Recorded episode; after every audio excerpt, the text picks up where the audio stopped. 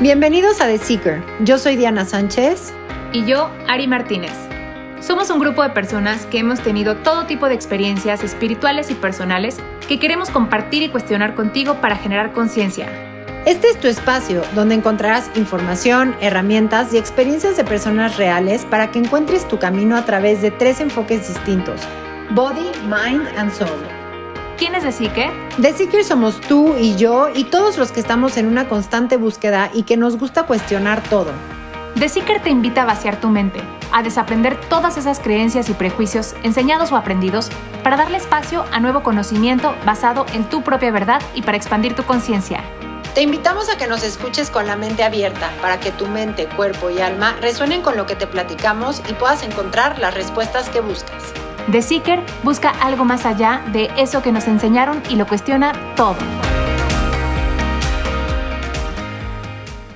Hola, bienvenidos a este episodio número 27 del podcast de The Seeker.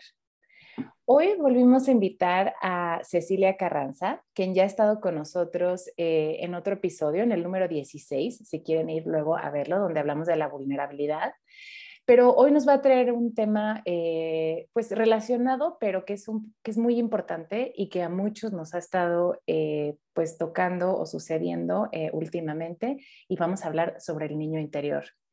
Nos va a hablar mucho de cómo conectar con ese niño interior, esa parte luminosa, nuestra esencia y esa parte como herida. Así es que, bienvenidos. Bienvenida, Ceci. Para los que no la han escuchado, Ceci es psicoterapeuta gestal y facilitadora de varias terapias y talleres enfocados en el amor con el proceso Learning Love y con una pasión por la transformación interior. Ceci, qué gusto hoy tenerte con nosotros. De verdad, me emociona muchísimo tenerte para platicar sobre este niño interior, cómo reencontrarnos con él y nunca volverlo a soltar. Muchísimas gracias, Ari, Diana, por esta invitación. Me encanta poder estar aquí, me encanta que me hayan vuelto a invitar y estar participando con The Seekers. Muchas gracias. Muchas gracias. Bienvenida de nuevo, Ceci. Y pues para empezar, ¿por qué no nos platicas un poco de quién es o, o, sí, o sea, quién es o qué es ese niño interior, ¿no? Porque quizás no todo el mundo que nos está escuchando sabe exactamente qué es, ¿no? A qué nos referimos y que nos cuentes un poquito cómo podemos conectar con él, ¿no? Porque nos olvidamos mucho de él. Así es, Ari. Bueno, pues eh, intentaré explicarlo como de la mejor manera posible. Eh, no sé si ustedes estén de acuerdo que bueno, nacemos, vamos creciendo, nuestro cuerpo físico crece, vamos cumpliendo años, Pasamos primaria, pasamos secundaria, prepa, universidad, y vamos teniendo un crecimiento a nivel intelectual que va a la par con ese cuerpo físico, convirtiéndonos en adulto y a lo mejor tener una carrera universitaria, una maestría, un doctorado. Sin embargo, emocionalmente nos vamos quedando inmaduros, infantiles. Y esa es la parte que está vinculada con lo que es el niño interior. ¿Por qué lo olvidamos? Lo olvidamos porque nos enfocamos hacia afuera, nos enfocamos en crecer, en tener una imagen física nos enfocamos en ir cumpliendo aquellas expectativas que vienen desde la afuera, llámese familiares, sociales, culturales, y, y, nos empezamos a olvidar de una parte emocional nuestra. ¿A qué me refiero con esto? Se nos van dando estas como órdenes, mandatos o expectativas. Cuando crezcas, vas a tener una pareja, te vas a casar, vas a tener una familia, vas a estudiar, vas a ser exitoso laboralmente. Y es como que se nos implanta un cierto guion de acuerdo a los valores familiares, sociales, culturales, religiosos. Y entonces nuestra mirada se empieza a enfocar a eso, a ir cumpliendo todo eso que nos van diciendo los demás, que se vuelven órdenes. Y empezamos a dejar de conectar con nuestra parte emocional, que le podríamos decir, dejamos de contactar con nuestro corazón. Nos enfocamos en hacer, hacer, hacer. Y todo como muy a nivel intelectual, de logro, de éxito, porque eso es valorado por el entorno externo. Y también creo, no sé, ahorita que me estás platicando esto, lo que a mí me pasó en mi, mi experiencia, la verdad, es que el niño, un niño siente mucho, un niño siente muchísimo y, y expresa. Y como por lo menos creo, o en mi círculo social, es como, ay, ¿por qué sientes eso? ¿Por qué, qué, o sea, qué sentimental? O no, no seas exagerada, o no. Entonces vas apagando esas emociones y se van guardando y no maduran porque no las procesas, ¿no? Y entonces ya no sabes ni qué sentir, qué está bien, qué está mal, si vas a ser aceptada por sentir eso o no. O luego el típico novio que si le dices todo lo que sientes, ay no, eres súper needy. Ay no, no puedo con tanta emoción. Ay no, porque estás dándole a ver que estás muy clavado con él, te va a tratar mal, ¿no? O sea, esa es mi experiencia. Entonces, creo que, que no sé, o sea, ahí va esta pregunta también, ¿cómo hacerle para, para lograr sacar como todas esas emociones de ese niño que están tapadas por sentir que no, puede ser, no pueden ser aceptadas y que cuando nada más levantas una tapita apenas, ¡fum!, explota y sale así desmesuradamente, ¿no? ¿Cómo hacerle para, para ir como suavizando todas esas emociones y de verdad que sentir que dejar a ese niño sentir que está, o sea, ese niño que está dentro de ti, que sienta, ¿no? Sí. ¿Están de acuerdo conmigo? es como yo lo veo. Sí, qué bueno que lo comentas así, Diana. Efectivamente, un niño, una niña pequeña, y los, las invito a pensar, nacemos, nacemos con una serie de cualidades. Si tú ves un bebé, está lleno de cualidades, está lleno de cualidades que son su esencia tú ves al bebé, es amor puro, es paz, está unido con el todo, está presente, es espontáneo, es curioso, es alegre, una serie de cualidades emocionales. Conforme vamos creciendo, debido probablemente a una incapacidad de nuestros padres, y esto no se trata de culparlos, solo de validar lo que nosotros vivimos. Seguramente ellos no sabían cómo lidiar con las emociones, porque tampoco lo aprendieron de sus padres. Entonces, hay emociones que son amenazantes. Por ejemplo, el enojo o un exceso de alegría. Entonces, imaginen ahora a una niña, un niño de dos, tres, cinco años, cuando hace un berrinche, ¿qué sucede? Cuando expresa su enojo, normalmente es reprimido, ¿no? Es que eso no está bien y se le puede incluso etiquetar, eres mala, eres malo, eres berrinchudo, o tiene miedo y, y, y la mamá o el papá o los hermanos, quien lo cuide, no sabe cómo lidiar con el miedo y le dice, no, no tengas miedo. O no, no estés enojado. Así es como se van reprimiendo las emociones, porque afuera no hay alguien que tenga esta capacidad de sostener a esa niña o niño con sus emociones. Entonces, ¿qué sucede? Las reprimimos, como bien dices, Diana. Esa sensibilidad emocional se reprime. Y de pronto, algunos pueden ser muy expresivos, seguirlo expresando, como lo mencionas, y pum, recibir el rechazo de ay, qué sensible, ay, qué exagerada, ay, qué dramática, ay, ya bájale. Y, contemplemos también la diferencia de educación de los hombres y las mujeres, ¿no? Los hombres es ni sientas. Total. Nada. nada. Entonces, ante esta incapacidad, ante esta falta de educación, de cómo experimentar, cómo se sienten las emociones, cómo modularlas, pues hay unos que están totalmente reprimidos, que cierran la tapa de las emociones, se desconectan. Digamos que toda esa parte emocional vendría a ser el niño o la niña. Entonces cierran la tapa o algunos otros la abren y ¡fum! salen desbordadas, sin una modulación, porque no nos enseñaron.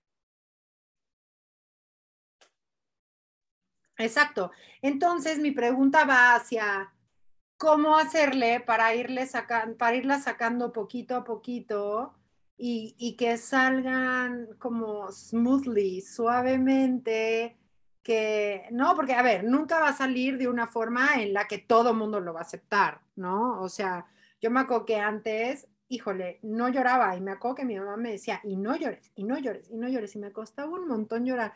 Hoy ya lloro donde sea, con quien sea, me da lo mismo, no, no me importa. Y de hecho, hasta, no sé, hace poquito, el fin pasado estuve en un curso y pues lloramos muchísimo, ¿no? Porque trabajamos a mamá, a papá, al niño, todo, y, y de hecho como que todos llorábamos súper a gusto, ¿sabes? No había nadie que llegara y te apapachara y, ay, no, no llores, no, de hecho hasta eso ya me molesta, o sea, ¿por qué si me río nadie me viene a abrazar? Porque cuando lloro me vienen a abrazar, ¿sabes? O sea, es como, déjenme llorar tranquila y, y que no les cause nada, no sé, es como, está muy,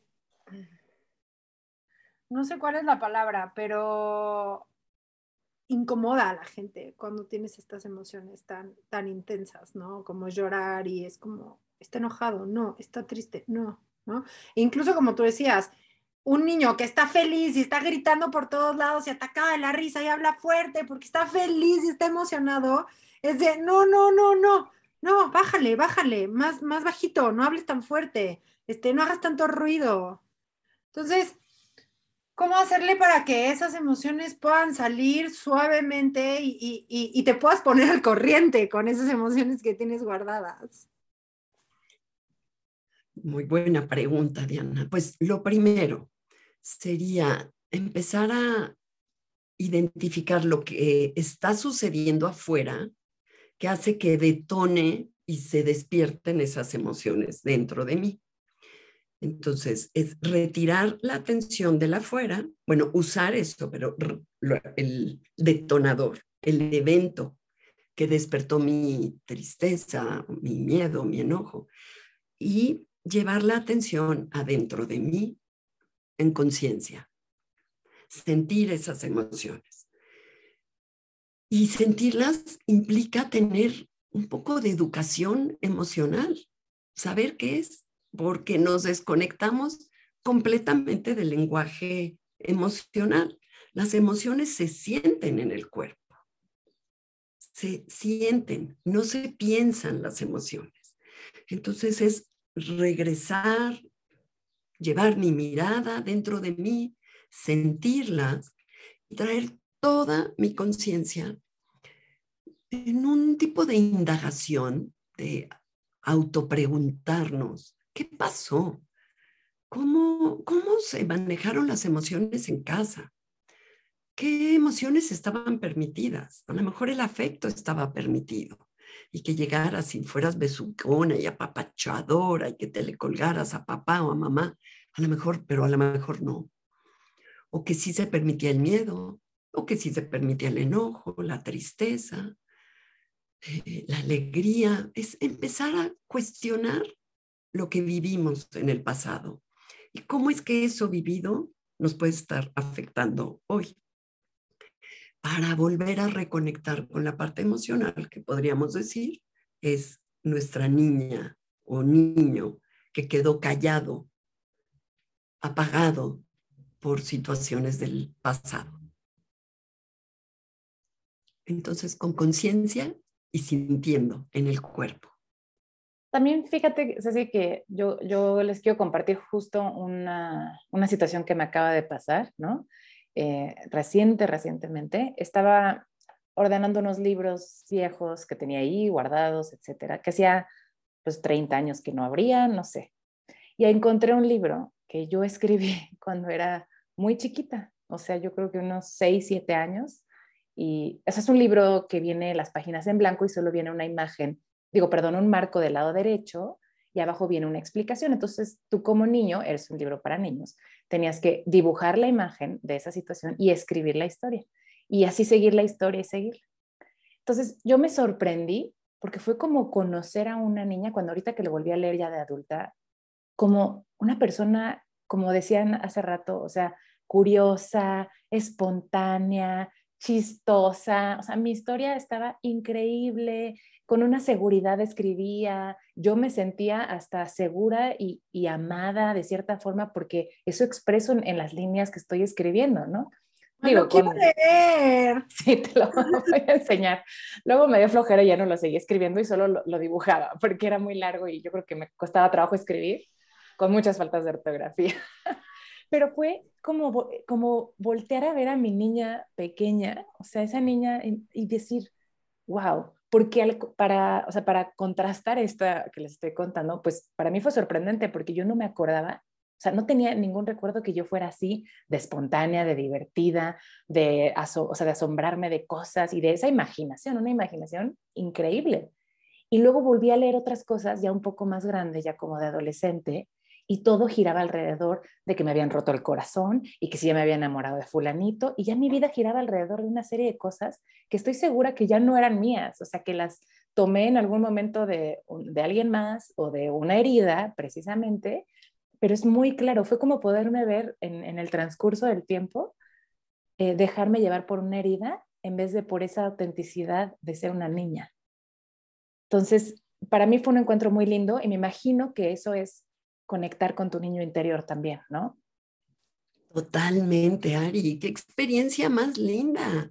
Qué afortunada que arreglaste esos libros y te encontraste ese libro.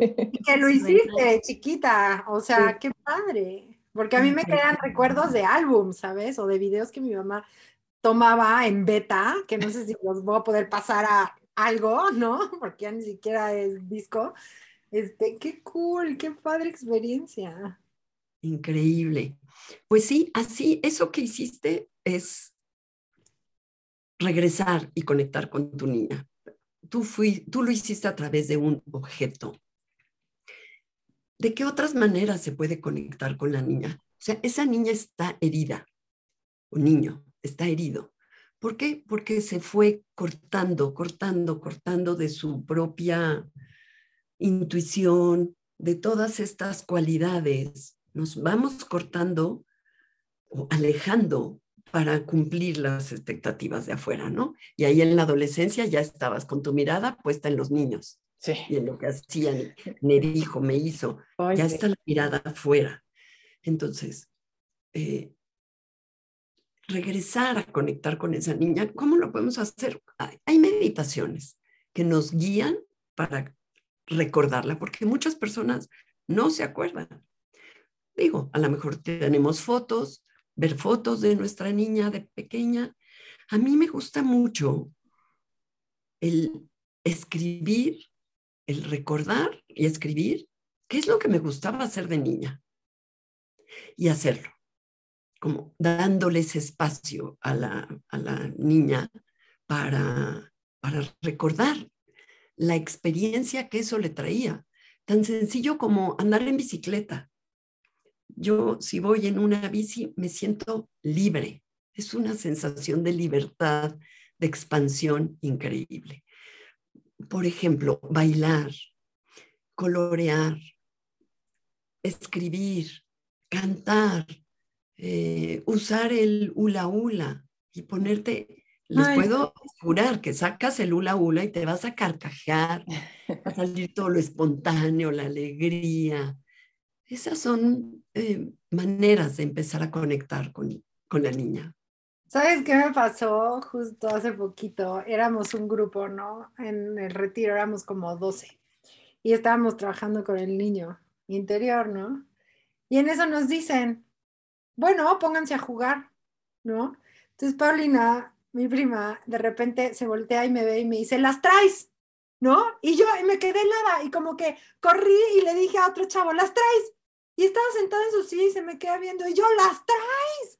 Y no entendía. Y de repente se acordó y empezamos todos a correr por todo el salón, atacados en la risa, pero está cañón, o sea, ¿cómo te dicen las traes que fue un juego que hiciste por tantos años, ¿no? En tu niñez, no te acuerdes de él, o sea, te quedes pasmado, ¿no?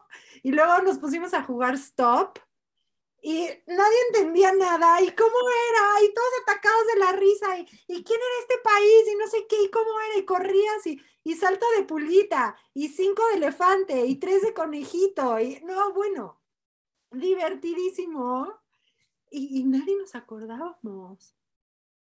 Pero se acordaron, tuvieron una, una cierta experiencia corporal, ¿no, Diana?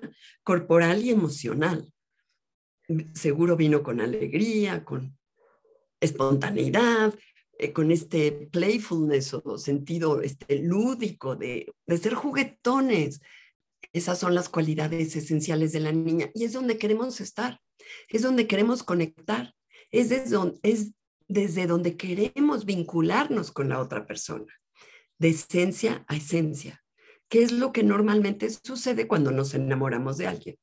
Vemos su esencia y el otro ve nuestra esencia y de ahí nos enamoramos. Pero después viene la capa de vulnerabilidad que hablamos en, el podcast anterior, donde están las heridas, donde está el dolor emocional el miedo, la vergüenza, el abandono, el haber sido invadidos, la desconfianza, la traición. Como evitamos sentir esas heridas, es como si le dijéramos a la niña que tiene miedo, ay no, salte, no me vengas con tus miedos, no, no me vengas con tus enojos. Nosotros mismos excluimos esas partes nuestras. Entonces esas partes que se sienten no vistas por nosotras, no comprendidas y sí excluidas, alienadas, pues van a actuar y actúan donde más nos duele, ¿eh? en un tema laboral, en temas relaciones, en tema corporal, puede ser con adicciones, actúan. ¿Qué sería la sanación? Sería regresar de lo externo y de todos mis mecanismos de defensa, sentir, comprender de forma compasiva lo que viví, el dolor que viví. Entonces, es como si llegara la niña con miedo y le digo, vente, vente, chiquita, lo que haríamos con una niña con miedo, vente, aquí estás, estás a salvo, estás segura, aquí en mis brazos, yo te cuido, yo te protejo. Es darle a esas partes que fueron alienadas, es cubrirle las necesidades emocionales que no obtuvo antes. Y entonces, cuando estas partes se ven reconocidas por una conciencia adulta, ¿qué creen que hacen? Nos muestran los tesoros escondidos que hay al fondo, que es la esencia. Eso que experimentaste, Diana, en el taller, al jugar, stop, y al tú las traes. Esa es la esencia. Y es una gozada estar ahí. Sí, 100%. Porque además, como decíamos hace rato, como que alguien, no sé qué, en qué momento alguien creó estas máscaras de ser adultos eh, que no sienten y que no conectan. Y entonces, al menos en nuestra sociedad, aquí en México, me puedo atrever a decir, es muy, como decía Diana también, de no llores, no te rías, no, o sea, como que tienes que ser un robot casi sin expresiones. Y entonces yo creo que esa como represión de las emociones constantes por vivir esa máscara de adulto, pues reprime todavía más esa conexión con tu niño interior, porque no tiene nada de malo, bueno, yo creo, ¿no? Y tú nos podrás decir, pero pues que sigamos jugando, ¿no? O sea, seguro Diana sintió eso eh, cuando estaba jugando, ¿no? O sea, volver a conectar y ser niños. No quiere decir que seas infantil o que vas a ser inmaduro, pero yo no sé por qué la gente quizás lo asocia con eso, pero no tiene nada que ver. Yo creo que seríamos más auténticos y viviríamos más felices si pudiéramos pues vivir conectando con ese niño eh, interior y dejarlo, dejarlo salir, ¿no? Totalmente, Ari, así tal como lo has dicho. Ahí está la autenticidad, cuando permitimos que salga real esa niña, ese niño interior. En Aprender a Amar, que es el modelo que yo uso, son tres capas. Una, digamos, una esfera que llamaríamos la esencia, con todas estas cualidades que hemos hablado, amor, espontaneidad, alegría, gozo, presencia, curiosidad, todo esto. Después, una segunda capa que le llamamos la vulnerabilidad, que es donde está el dolor, donde están las heridas. Y para no sentir eso, pues porque es doloroso y porque nadie nos enseñó a cómo sentir, creamos la tercera capa externa, que es un escudo que nos protege de sentir el dolor. Es una capa de protección, mecanismos de defensa, donde están justo esas máscaras que dices, Ari. Entonces nos vamos moldeando, ajustando para ser quien no somos pero porque a través de ese disfraz o de esa máscara, a lo mejor de, de chiquitos, sí obteníamos ciertas cosas. Por ejemplo, me puedo disfrazar de ser la niña buena, linda, amable, que le dice que sí a todo el mundo, complaciente.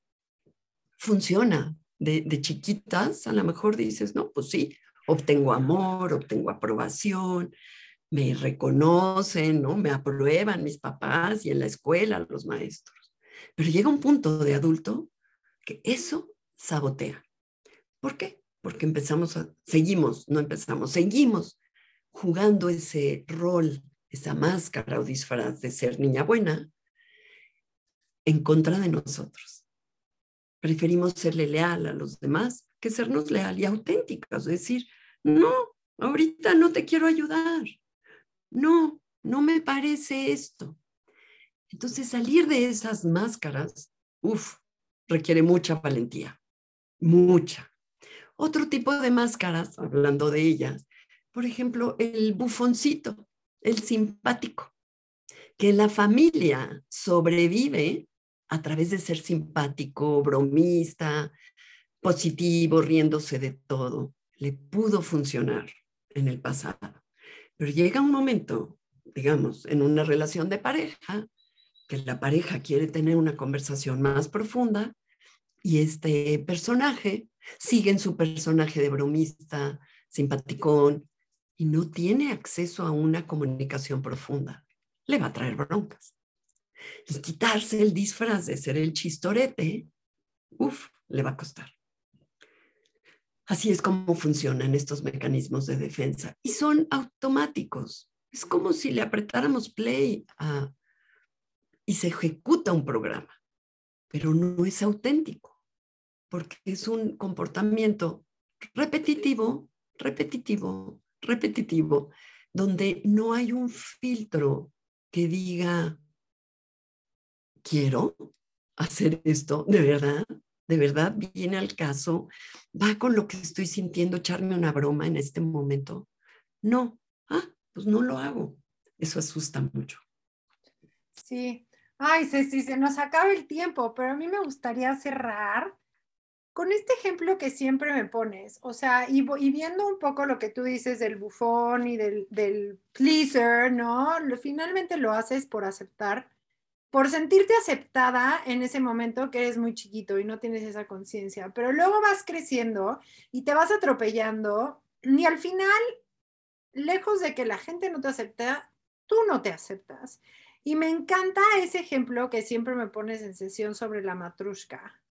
Me gustaría cerrar un poco con eso, porque hoy que tengo 42 años, no nada más es aceptar a mi niño interior Ok, sí, claro que sí. Me encanta la matrushka. Si las conocen, son estas muñecas rusas, que es una muñeca grande donde van, donde caben otras muñecas más chiquitas, más chiquitas, más chiquitas.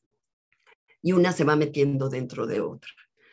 Y para mí eso es el trabajo interior. O sea, no solo es la niña, no es una niña de dos años, puede ser una niña de cinco, una de siete, un niño de doce, un adolescente de 16, un joven de 20, son distintos aspectos inmaduros.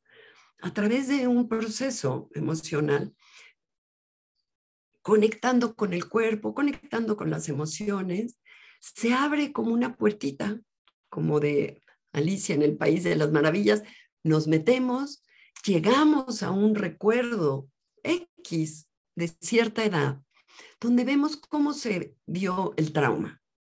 Una vez que comprendemos esa escena de lo que vivió esa parte nuestra a tal edad y la amamos, la abrazamos, la contenemos, le damos lo que no recibió en ese momento, es como se van madurando estas partes. Entonces, el niño o la niña tiene su parte dolida de heridas primarias, pero cuando una parte consciente adulta abraza esa parte, le da la bienvenida, esa misma parte saca las cualidades esenciales. Y eso es volver a casa y es donde todos queremos estar.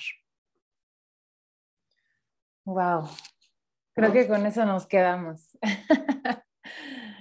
Muchas gracias, Ceci. De verdad, eh, fue un placer volverte a tener aquí y seguir platicando de estos temas tan interesantes y que, como yo decía, creo que todos estamos empezando a, a trabajarlos de una forma u otras.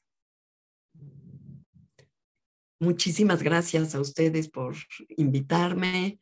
Como podrán ver, me apasiona el tema y pues sería muy lindo si todo el mundo pudiera reconectar con estos, esta esencia de su niña o niño. Totalmente. Mil, mil gracias, Ceci. Seekers, pues si quieren conocer a Ceci, conocer un poquito más de su programa, tomar sesión con ella, la pueden encontrar en el canal de Meet como Cecilia Carranza. Y pues bueno, buen viaje a ese encuentro de su niño interior. Nos vemos la semana que entra. Gracias, Ceci. Gracias, Ari. Recuerda que para tener tu propia verdad hay que cuestionar todo. Nos encuentras como The Seeker MX en Instagram y Facebook. O para profundizar un poquito más, entra a www.theseeker.mx. Gracias por escucharnos. No olvides darle seguir desde la plataforma que estés usando y de compartir este episodio si crees que alguien pudiera interesarle. Nos vemos el próximo miércoles.